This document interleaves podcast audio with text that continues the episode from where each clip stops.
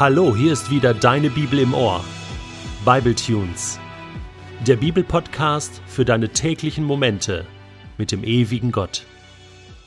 Der heutige Bible Tune steht in Johannes 3, die Verse 17 bis 21 und wird gelesen aus der neuen Genfer Übersetzung.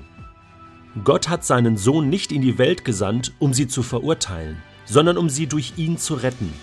Wer an ihn glaubt, wird nicht verurteilt. Wer aber nicht glaubt, ist damit schon verurteilt. Denn der, an dessen Name er nicht geglaubt hat, ist Gottes eigener Sohn. So vollzieht sich das Gericht an den Menschen. Das Licht ist in die Welt gekommen, und die Menschen liebten die Finsternis mehr als das Licht, weil ihr Tun böse war. Denn jeder, der Böses tut, hasst das Licht. Er tritt nicht ins Licht, damit sein Tun nicht aufgedeckt wird. Wer sich jedoch bei dem, was er tut, nach der Wahrheit richtet, der tritt ins Licht, und es wird offenbar, dass sein Tun in Gott gegründet ist. Hast du dich auch schon einmal gefragt, warum Gott diese Welt und uns Menschen überhaupt erschaffen hat? Ich meine, er hätte sich das Ganze doch sparen können, oder? Ich meine, wenn er doch ein Gott ist, der allmächtig ist und allwissend ist und uns so sehr liebt, dann hat er doch vorher schon gewusst, bevor er die Welt erschaffen hat, dass das ganze Projekt schiefgehen wird. Trotzdem hat er es durchgezogen. Trotzdem ist er dieses Risiko eingegangen, hat die Welt erschaffen, die Menschen erschaffen und es ist schiefgegangen. Der Mensch hat sich abgewendet von Gott. Und dann begegnen mir immer wieder Menschen, die sagen, ja, und jetzt kommt Gott und will uns die Schuld dafür geben? So quasi, hey, du hast dich ja von mir abgewendet, was soll das? Jetzt bist du verloren, du bist verurteilt, äh, du kommst in die Hölle. Ja. Und viele machen aus der Botschaft der Bibel dieses, diese verkürzte Version. Der heutige Bibeltext gibt eine Antwort auf diese wichtige Frage. Gott liebt diese Welt. Und das hat er bewiesen, indem er seinen einzigen Sohn für sie hergegeben hat. Und Gott hat seinen Sohn nicht in die Welt gesandt, um sie zu verurteilen, sondern um sie durch ihn zu retten. Gott verurteilt uns gar nicht.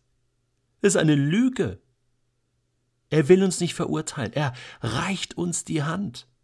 Es ist quasi so, dass er sagt, hey, ich bezahle die Schuld selbst. Ich bieg das wieder gerade. Ich krieg das wieder hin.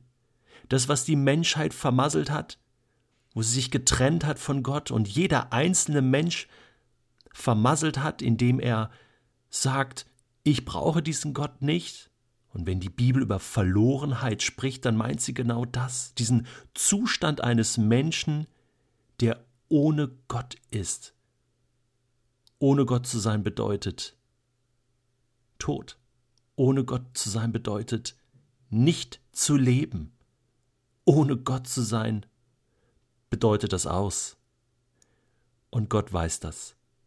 Und Gott weiß, dass er uns das nicht auf die Rechnung knallen kann. Deswegen musst du nicht vor Gott stehen und sagen, hey, was beschuldigst du mich?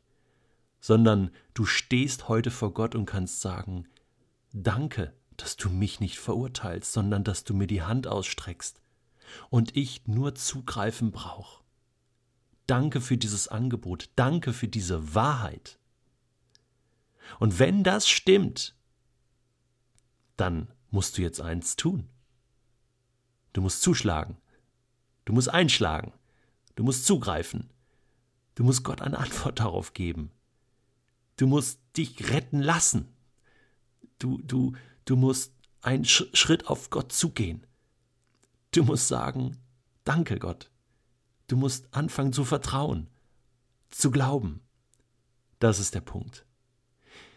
Dich nicht in endlosen Diskussionen und Gedanken aufhalten.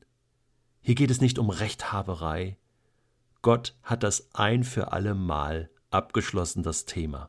Er hat sich versöhnt mit der Welt. Das ist das Evangelium, die Botschaft der Bibel. Ich kann es nur immer wieder betonen. Aber es ist so schwer. Es ist so schwer. Johannes beschreibt das. Das Licht ist da und eigentlich muss man jetzt herauskommen aus dem Dunkeln, aus der dunklen Ecke und, und sich zeigen und sagen, ja, hier Gott, hier bin ich. aber es fällt so schwer. Den meisten Menschen fällt es so schwer. Sie lieben die Finsternis mehr als das Licht.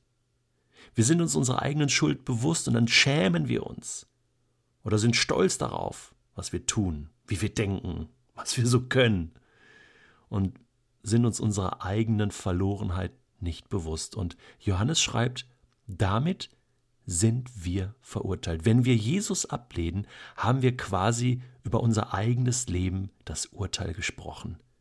Gott muss dazu gar nichts mehr sagen. Was soll er denn noch machen? Wenn wir seine ausgestreckte Hand nicht annehmen, was soll Gott jetzt noch tun? Er kann nichts mehr für uns tun. Das ist die eigentliche Hölle. Wenn Gott für uns Menschen nichts mehr tun kann, dann ist alles verloren. Dann sind wir verloren.